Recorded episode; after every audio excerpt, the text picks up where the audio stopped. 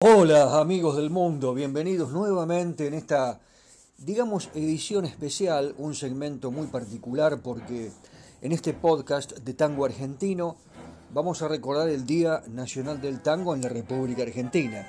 ¿Y por qué? Porque se evocan dos nacimientos que le pusieron fecha precisamente a esta celebración.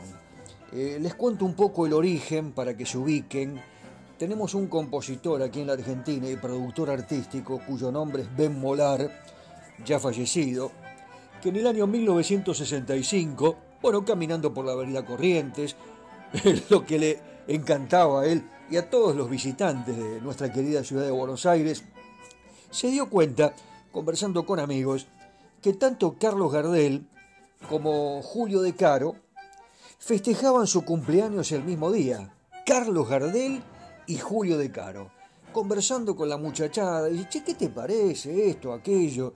A mí se me ocurrió una idea, ¿eh? presentar en la Secretaría de Cultura de la Ciudad de Buenos Aires esta propuesta para declarar el 11 de diciembre Día Nacional del Tango, en homenaje a ellos, a Gardel y a De Caro. Eh, bueno, Ben Molar fue una de las figuras claves en la difusión del tango, de la producción discográfica argentina, en los años más difíciles del tango, ¿no? Después de la década del 40 no era fácil cantar, presentar una orquesta, ya llegaba música foránea, música en inglés, eh, y Ben Molar apoyó mucho al tango, a la música argentina en general, entre los años 1950 y 1970. Además, fue ciudadano, es ciudadano ilustre de Buenos Aires y es miembro de la Academia Nacional del Tango de la República Argentina y de la Academia Porteña del Lunfardo. Ben Molar, el hombre que presentó esta propuesta, a raíz de la cual eh, conmemoramos el Día Nacional del Tango. Claro, eh, acá nombramos a Carlos Gardel, y a Julio De Caro Gardel, que fue el mayor exponente del tango mundial. Eh, la voz de Carlitos se convirtió en un símbolo nacional, en el género musical. La UNESCO registró su voz en el programa Memoria del Mundo, dedicado a la preservación de documentos pertenecientes al patrimonio histórico de los pueblos del mundo. Pero hay algunos datos que solo los más fervientes gardelianos desconocen y que podemos descubrir en el libro que escribió sobre la vida de Carlos Gardel el historiador argentino Felipe Piña. Eh, bueno, eh, hay un dato realmente particular. Él paraba en el Café de los Angelitos. Hay un tango que se llama Café de los Angelitos que canta, entre otros, eh, la voz de oro del tango. ya lo hemos difundido acá. Eh, pero en ese caso les quería contar que se reunía con amigos socialistas del Partido Socialista, como Alfredo Palacios, entre otros. Y su tango preferido, siempre le preguntaban, Carlitos, ¿cuál es tu tango preferido? Y Gardel decía, eh, mi tango preferido es pan. Sí, la palabra pan. ¿eh? Eh, sobre la historia de un padre que está desocupado y tiene que robar para darle de comer a sus hijos, a su familia. Así que fíjense ustedes eh, la empatía que tenía con lo social, con los problemas de la gente, Carlos Gardel. Y Felipe Piña descubrió precisamente en este libro a un Carlos Gardel culto que le gustaba rodearse de escritores como Federico García Lorca y otros poetas como por ejemplo César Tiempo, en ese encuentro con Federico García Lorca, cantó, tocó el piano y tienen un diálogo muy gracioso. Federico García Lorca le dice a Carlos Gardel, qué trágico que es el tango, ¿no? El tango es una tragedia. Y Gardel lo mira y le dice, Federico, eh, eh, claro, porque el cantejondo es un cascabel, ¿no? Evidentemente con esa dosis de, de simpatía eh, y de ironía. También Carlos Gardel daba cuenta que todas las músicas, los estilos de los distintos países siempre tienen una vertiente de dramatismo, ¿no? Eso no puede fallar. Eh, bueno, también se encontró en, una época con eh, George Chaplin, Carlitos Chaplin, como le decimos aquí, en Estados Unidos. Él tenía muchos contactos, le dio consejos Chaplin eh, imagínense que él estaba en su apogeo, Eh, y además eh, también le dijo a quién tenía que ver para mejorar sus grabaciones. Estamos hablando del año 1933. Eh, el encuentro con, con, Chaplin, con Charles Chaplin, como quieran pronunciarlo, fue en 1933, antes justito de que Gardel viaje a Nueva York, donde comienza a grabar con una técnica muy cuidada, la mejor de la época, eh, filmando las películas con lepera, y esos temas maravillosos como Soledad, Volver, El día que me quieras. Ese es el mejor Carlos Gardel, el que grabó con la mejor calidad técnica. Eh, ¿Qué les parece si, bueno, en este día del tango, 11 de diciembre, eh, aquí en la República Argentina, hoy es 12 para nosotros, recordamos a Carlos Gardel. Después vendrá de caro, después hoy es una edición especial. Y para aquellos que están en otro mundo, eh, vaya a saber dónde, con la mente viajando, eh, o tal vez en España, en Italia, son argentinos y tienen ganas de, eh, de volver a su tierra, para que se emocionen, para que se les ponga la piel de gallina. Carlos Gardel, volver.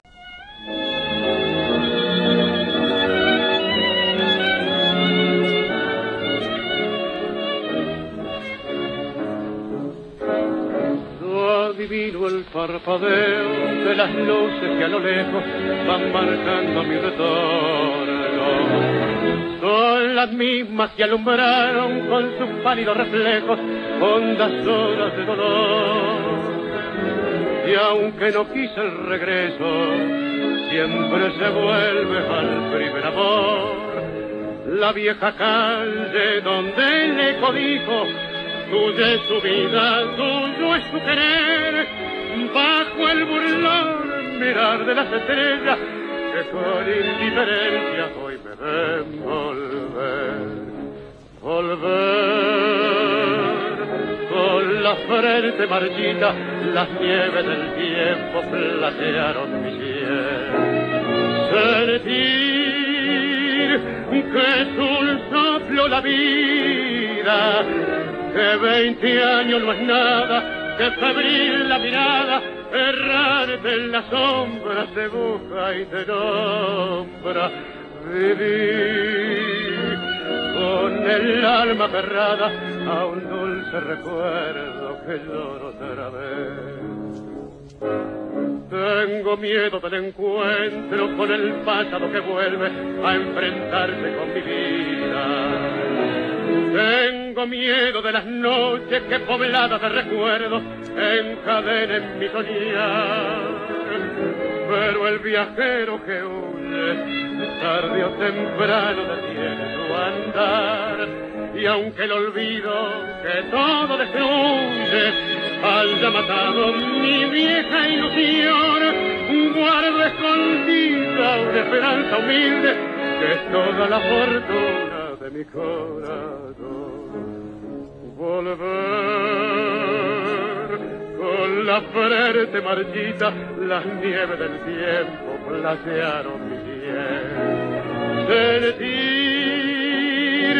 que es un soplo la vida, que veinte años no es nada, que febril la mirada, errarte en la sombra, te busca y te nombra vivir con el alma aferrada a un dulce recuerdo que lloro otra vez. Yo siempre digo que Carlos Gardel fue un adelantado, como les comentaba hace un ratito, eh, después de las grabaciones que hizo en Estados Unidos con la mejor técnica, nos fuimos dando cuenta que además, y esta es una opinión absolutamente personal, yo diría que es el creador de los videoclips. ¿Se acuerdan cuando la MTV eh, comenzó a difundir los videoclips de los artistas pop más importantes eh, del mundo, Madonna, Michael Jackson, todos aquellos que con el videoclip promocionaban eh, sus temas, sus canciones y después, por supuesto, esto motivaba que realicen, bueno, presentaciones en todo el mundo, con grandes recitales. Gardel, Gardel prácticamente creó esos videoclips con una antelación increíble, ¿no? Cuando lo veíamos cantar eh, y, también, por supuesto, dialogar con los integrantes de, su grupo más íntimo y también con los actores y actrices en las películas. Una canción maravillosa y alguna vez eh, hay una frase de Astor Piazzolla, por ejemplo, cuando siempre se comenta ese dicho popular que vos te encontrás con una persona y, te dice, eh, ¿lo escuchaste a Carlos Gardel? La verdad, Carlos Gardel cada día canta mejor. Eh, y Gardel eh, lo escuchaba en esa oportunidad Piazzola y le dijo, yo sé por qué vos cantás mejor, porque tus discos ensayan de noche. Qué anécdota, qué maravilla. Vamos a la segunda parte de nuestro podcast de hoy, en el Día Nacional del Tango en la República Argentina, que se conmemora todos los 11 de diciembre, ¿no?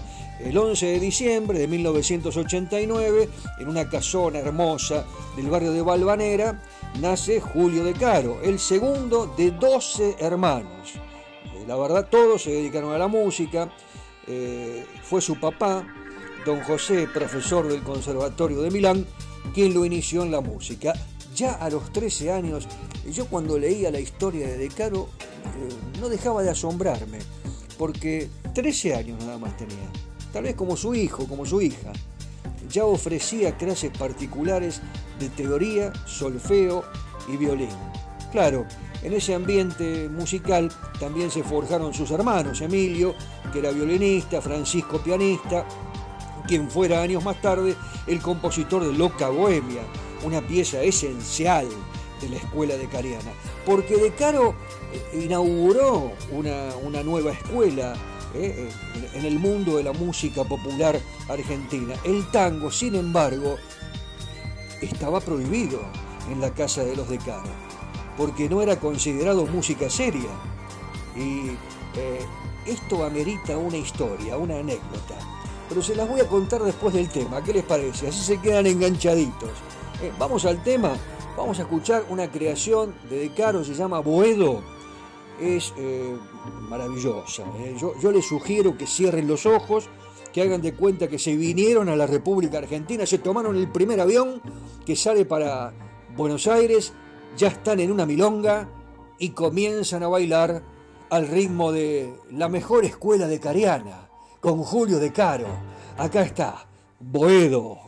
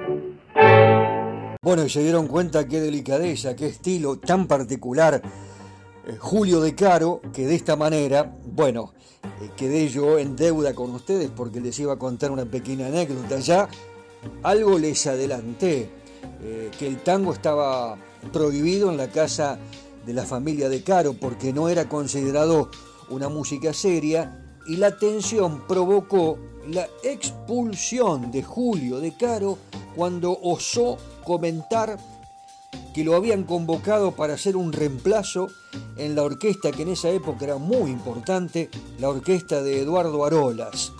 Papá, voy a tocar tango con Arolas. ¿Cómo? Dijo el papá. No, de ninguna manera usted se retira de esta casa. No lo quiero ver más por acá. Eh, y bueno, fue así como que estuvieron distanciados casi 20 años. Inclusive el papá quería que, Julio tocara el piano y Francisco el violín. Y fue exactamente al revés. ¿no? Aprendieron los instrumentos que el papá eh, no quería que tocaran. Bueno, pasaron 20 años y un día el papá ya estaba cansado, enfermo, eh, estaba, tenía una edad muy avanzada, se enteró que tocaba en un lugar muy importante de Buenos Aires, lo fue a ver a Julio De Caro, a su hijo, a quien había echado de su casa, porque no quería tocar música clásica y se había dedicado al tango.